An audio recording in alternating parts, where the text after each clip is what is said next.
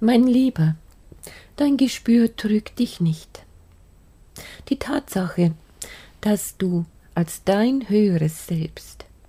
dieses größere Spielbrett überblicken kannst und auch überblickt hast, bevor du eingewilligt hast in diese Inkarnation, hat dir aufgezeigt, welche Wege es zu gehen gilt, damit du in deiner menschlichen Verkleidung mit bestimmten Erfahrungen konfrontiert wirst, die dich in deine Entwicklung bringen, die dich mit Erfahrungen konfrontieren, die du machen wolltest. Und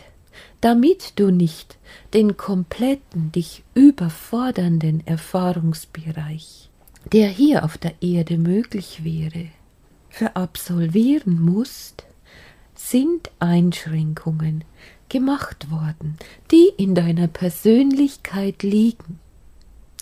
Diese siehst du als persönliche Einschränkungen und Begrenzungen an, aber es sind Führungsschienen, die dir helfen, dich auf das zu konzentrieren, was du dir vorgenommen hast.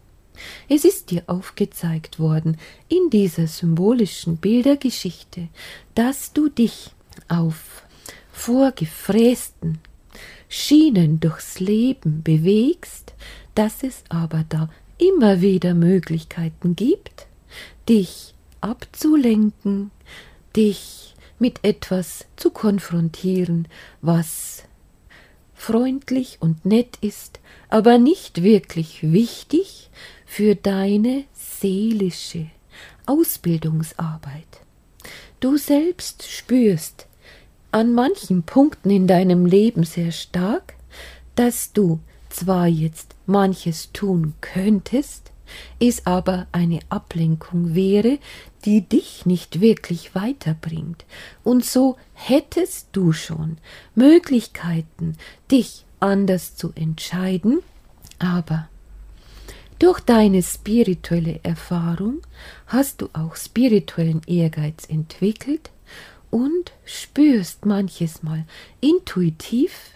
dass du Ablenkungen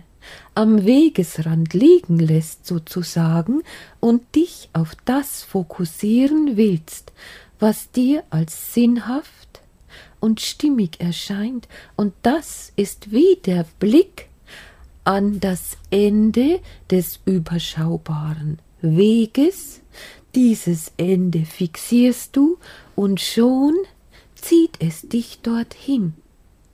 Das ist symbolisch gemeint damit, wenn du einen Punkt fokussierst in deiner Zukunft auf deinem Weg,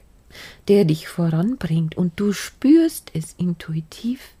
dann hat dich das immer schnell dorthin gebracht, wo du hin wolltest.